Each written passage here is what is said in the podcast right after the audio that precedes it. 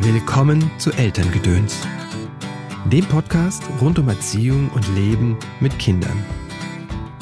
Die Freiheit, das auszusprechen, was ich wirklich fühle und denke, und nicht das, was von mir erwartet wird. Virginia Satir. Wenn wir alle in unser Reden und Handeln einbeziehen, entsteht Beziehung in alle Richtungen. Nadine Hilmer. Schön, dass du eingeschaltet hast zu dieser Episode von Elterngedöns. Mein Name ist Christopher End. Ich unterstütze Eltern darin, die Beziehung zu ihrem Kind bewusst zu gestalten. Gerade dann, wenn es so richtig anstrengend in Familie wird. Was in unseren Rucksack kam, war nicht unsere Entscheidung. Was wir weitergeben schon. Auf deinem Weg des Elternseins begleite ich dich in Einzelsitzungen, sei es online oder hier in der Praxis in Köln, in Seminaren und Kursen. Ja, die nächsten Kurse stehen in den Startlöchern. Jetzt am 26.08. startet der Familienkreis. Das ist ein sechswöchiger Kurs. Und dann startet im September, lass mich überlegen, 14.09. starten die Pre-Works für den Wutkurs. Der richtige Titel ist Wutanfälle deines Kindes gelassen meistern. Das ist ein Elf-Wochen-Kurs. Zum Familienkreis nochmal. Ich meine damit jetzt den Kurs, den Online-Kurs, der diese Woche beginnt es geht ja heute auch in dieser Folge um den Kreis und dann ist ja die berechtigte Frage vielleicht da, wieso brauche ich den Kurs? Wieso muss ich das mir jetzt noch machen? Ne? Der End erklärt mir doch alles. Weil du in dem Kurs eine Erfahrung machst, ja. Du fühlst das, wie das im Kreis ist. Ne? Du fühlst das, wenn Menschen achtsam mit dem Herzen zuhören. Und das ist ganz wichtig. Es geht da um eine Erfahrung, das ist mir ganz wichtig. Und du kannst hier, wenn du die Folge gehört hast, kannst du nachher rausgehen und einen Redekreis machen deiner Familie. Das ist super gut. Ich gebe dir alles, was ich jetzt in, die, in diese Folge packen kann, ist quasi dein Startset. Und wenn du dann Feuer fängst, würde ich dir aber wirklich empfehlen und ins Herz legen, such dir Menschen, die schon mit dem Kreis arbeiten, die da Erfahrung haben, weil es so wichtig ist, das zu fühlen und zu spüren. Ja, es geht um eine Erfahrung auf emotionaler Ebene es geht um Verbindung und ähm, das ist zu spüren und zu erfahren. Ja, das ist nichts, was wir nur durch eine Podcast-Folge oder durch ein Buch uns aneignen können, meines Erachtens, sondern es geht um eine tiefe Haltung und dann das soziale Lernen funktioniert an der Stelle besonders gut. Ja, also deswegen brauchen wir das Gegenüber. Okay, wenn du Lust hast, kannst du das gerne mit mir machen. Wir starten am Freitag, den 26.08. Sechs Wochen lang, vielleicht verlängere ich noch ein bisschen. Und das ist eine ganz kleine Gruppe, nur sechs Teilnehmer, damit es wirklich diese Nähe gibt, hm, die diese Geborgenheit gibt und daraus Vertrauen entstehen kann. Und dann ist die Sicherheit da, dich zu öffnen. Und dann kann diese Verbinden, diese Verbundenheit entstehen. Das geht meiner Erfahrung nach wirklich, wirklich fix und ist eine großartige Erfahrung. So viel zu der Werbe, zum Werbeteil. Jetzt zu der heutigen Folge. Was ist der Kreis? Bevor ich dir das erkläre, wie der Kreis funktioniert, wie du den anleitest deiner Familie, welche Benefits auf dich und dein Kind warten, möchte ich erst noch dir erklären, warum der Redekreis so wunderbar ins beziehungsorientierte Leben mit Kindern passt. Wenn wir beziehungsorientiert unsere Kinder begleiten wollen, bindungs- und bedürfnisorientiert, dann bedeutet das für viele, viele von uns ein Umlernen, weil wir es nicht so gelernt haben, weil in unserem Rucksack andere Dinge drin sind. Und Lernen bedeutet üben, üben und üben. An der Stelle setzt ein kleiner Fehler ein bei vielen Eltern. Das sehe ich immer im Wutkurs. Dann zeige ich denen ja auch eine Methode, wie sie mit den großen Gefühlen von Kindern umgehen können, wie sie begleiten können. Und dann sagen die Eltern, es hat nicht geklappt.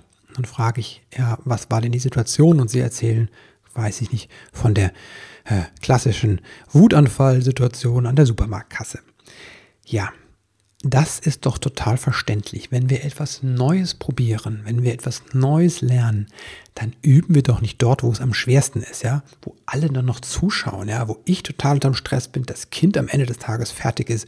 Also, wenn du Skifahren lernst, dann springst du nicht auch sofort auf die schwarze Piste oder fährst sogar noch äh, neben der Piste durch den Tiefschnee, ja, bitte nicht.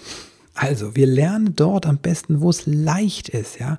Und dafür brauchen wir einen anderen Ort. Also nicht der Konflikt, nicht der Stress beim Umziehen und Fertigmachen, nicht der Wutanfall, sondern dort, wo es leicht ist. Und dieser andere Ort kann der Kreis sein.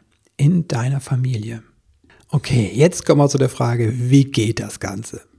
Was ein Redekreis ist, weißt du natürlich und wie das funktioniert. Ja, alle sitzen im Kreis. Es gibt immer der, der spricht, äh, der dran ist, spricht. Die anderen hören zu und es geht reihum.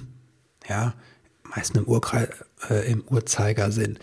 Und damit das jeder kapiert, gibt es auch noch einen Redegegenstand. Ja, ist doch einfach von der Struktur.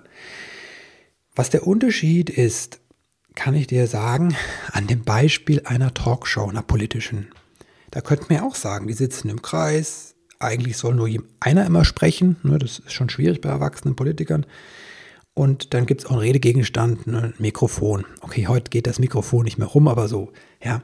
Und an dem Beispiel wird so deutlich, was ein Kreis nicht ist, ja. Da sind die technischen Voraussetzungen, sage ich mal, die Struktur ist die gleiche, aber es ist kein Kreis.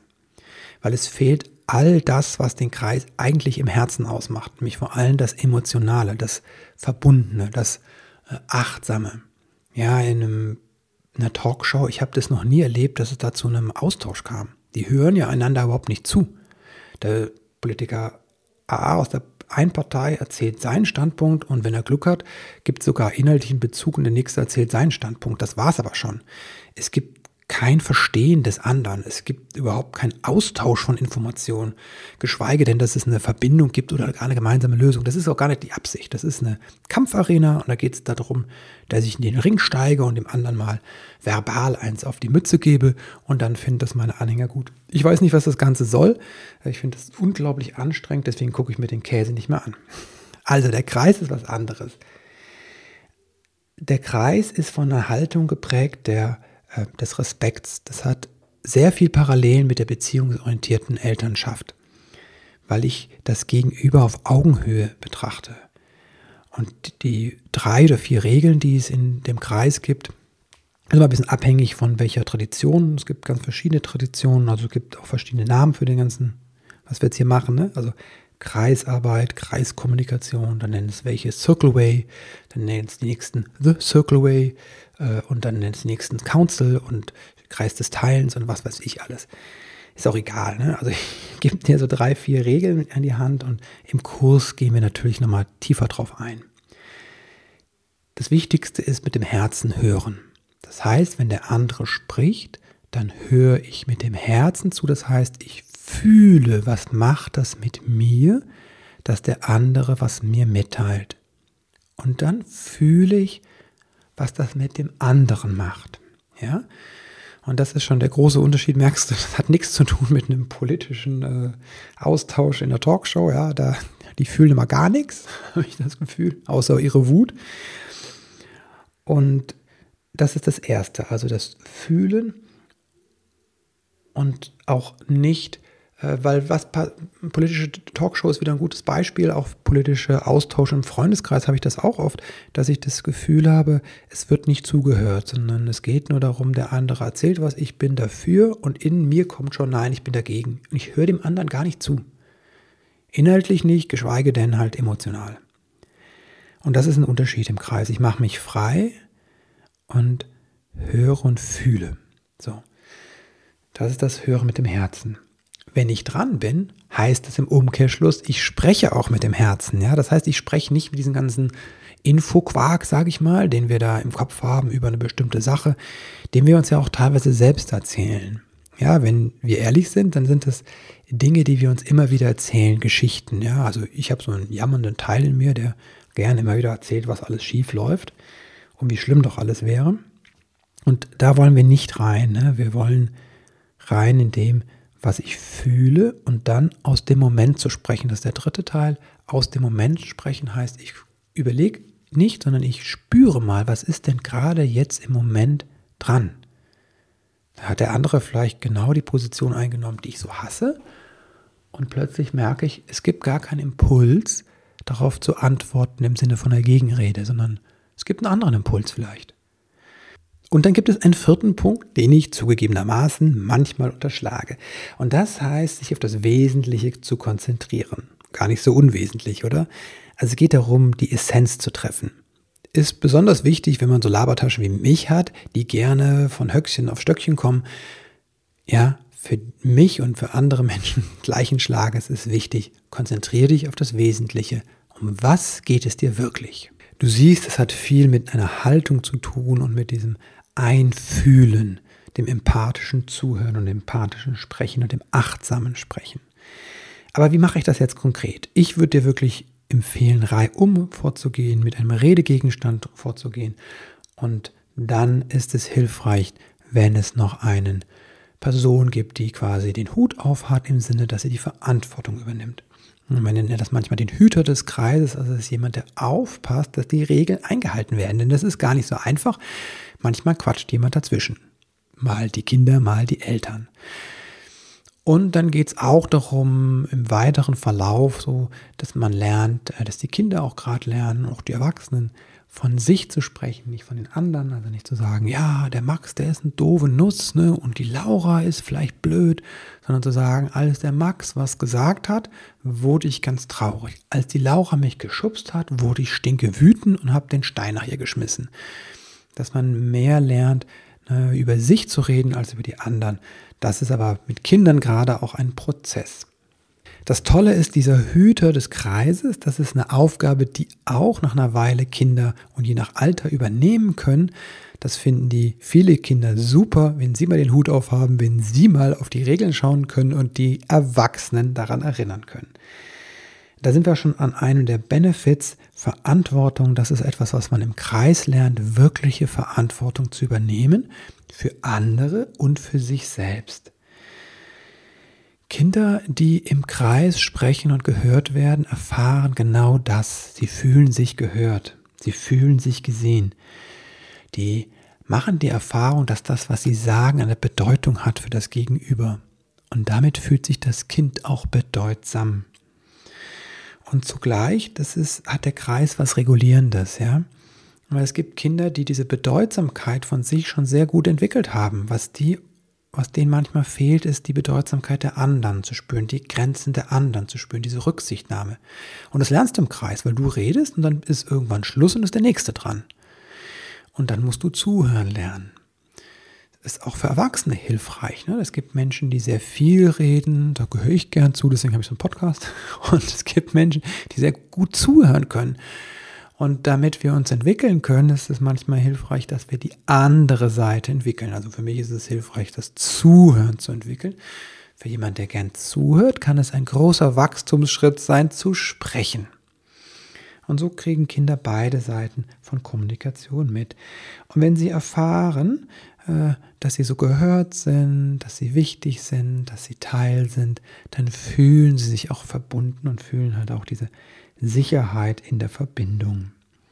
Was bei uns Eltern passiert, ist, was merke ich immer wieder auch in unseren Kreisen, wir machen das wirklich selten mittlerweile, aber wir machen es ab und zu, dass ich an den, am anderen, an meinem Kind plötzlich was sehe und höre, was ich vorher nicht gesehen oder gehört habe. Dann denke ich mir, okay, bei meinem Sohn habe ich nicht, ge den Teil habe ich überhaupt nicht verstanden. Oder meine Tochter erzählt was und ich denke mir, okay, das hat die mir bisher nicht erzählt oder meine Frau teilt was und ich denke mir, wow, den Teil habe ich nicht gesehen, weil ich ein bestimmtes Bild habe von meiner Frau, ja, und dann dieser Teil bisher noch nicht da war. Und das ist ein großes, ein großes Geschenk, weil auch so Missverständnisse ausgeräumt werden. Der Kreis hat auch etwas Entschleunigendes, ähm, weil das Nacheinander, das Fühlen so nimmt halt auch ähm, Energie raus im Sinne von Tempo. Und das bringt uns auch eher wieder ins Fühlen, uns alle. Es heißt aber nicht, dass der Kreis unbedingt dazu führt, dass es immer alles Friede, Freude, Eierkuchen ist. Ja, ganz im Gegenteil. Der Kreis ist ein wunderbarer Ort, um Konflikten Raum zu geben. Aber so, dass Konflikte nicht in Kampf gehen. Ja, also politische Talkshow ist Kampf. Da wird der Konflikt zum Kampf. Und im Kreis passiert was anderes. Da kann nämlich dann mein Sohn sagen, das gefällt ihm nicht und ich kann, mir kann ihm sagen, ja, das verstehe ich und trotzdem bin ich anderer Meinung. Das heißt, der Konflikt wird gar nicht gelöst erstmal, also die, das, das Gegeneinander, aber es entsteht gleichzeitig ein Miteinander, weil gleichzeitig mein Sohn spürt, ich habe ihn gehört. Und ich das Gefühl habe, und meine Position ist auch gehört worden. Das macht einen riesen Unterschied und das meines Erachtens hilft diese Kreisarbeit, dass Menschen, groß und klein, lernen, Dilemmata, Konflikte zu halten, ja, und damit nicht in so einem, ähm, einem Schwarz-Weiß-Denken zu verharren und auch nicht in diesem Aktionismus verfallen, das muss jetzt gelöst werden, das Gefühl muss jetzt enden, ja, der Konflikt muss jetzt gelöst werden. Nein, manchmal muss er wirklich ausgehalten und gespürt werden, was nicht leicht ist. Und ja, manchmal kommen unglaubliche Lösungen im Kreis zustande. Ich habe schon Kreise erlebt in unserer Familie, da habe ich mich um 180 Grad gedreht und habe gesagt, ja, dann machen wir das so. Ja, ich spüre es jetzt, du hast ja recht, wir machen das jetzt so. Und das ist eine, ähm, das ist wirklich ein Zauber, finde ich. So, das war mein Werbeplädoyer sowohl für den Kreis als Tool, als auch für den Familienkreis, den Kurs. Ja. Ich kann dir beides nur wärmstens ans Herz legen. Es ist, ähm, ja, es ist einfach eine tolle, tolle Erfahrung. Deswegen habe ich auch diese Folge gemacht. Ah ja, einen kleinen Tipp noch, wenn du merkst, irgendwie mit den Redezeiten, das geht total kreuz und quer, dann der kleine Tipp, nimm den, nehmt euch ein Zeitmesser, dass jeder eine bestimmte Zeit zugemessen bekommt. Das kann sehr hilfreich sein, wenn du so Labertaschen wie mich am Tisch hast, ne, dass dann der Wecker klingelt sagt, Christopher, okay, fünf Minuten ist jetzt um oder drei Minuten, was immer ihr auch vereinbart. Das kann sehr hilfreich sein. Jetzt bin ich sehr gespannt auf deine Erfahrung, wenn du das in deiner Familie ausprobierst. Schreib mir sehr gerne. Wenn du allerdings die Erfahrung erst selbst machen möchtest, dann komm in den Kurs der Familienkreis. Da nehme ich dich an die Hand, da zeige ich dir alles und das Ziel ist, dass du in den sechs Wochen deinen Familienkreis in deiner Familie installierst, ja, dass du mit der Arbeit beginnst und dabei begleite ich dich. Das ist der eine Teil. Der andere Teil ist natürlich, welches Tool nutzen wir? Wir nutzen den Kreis. Das heißt, du erfährst das am eigenen Leib. Und das Schöne daran ist, das bietet dir auch die Möglichkeit und Raum für deine Themen. Das heißt, wenn du jetzt irgendwie gerade hängst, wo in deinem Elternsein oder sonst wie in deinem Leben denkst, scheiße, das ist so hart, ich weiß nicht weiter, ne? oder da so einen, einen, einen Druck, eine Not oder was auch immer, eine Herausforderung fühlst, dann ist der Kreis, der Familienkreis, der Kurs auch ein wunderbarer Ort für dich, damit du dich wieder auch auffüllen kannst. Und das wünsche ich dir auch für diesen Tag, für diesen Start in diesen Tag, dass du erfüllt ne, und verbunden mit dir und den anderen Menschen deinen Weg gehst. Alles Liebe dir und bis bald.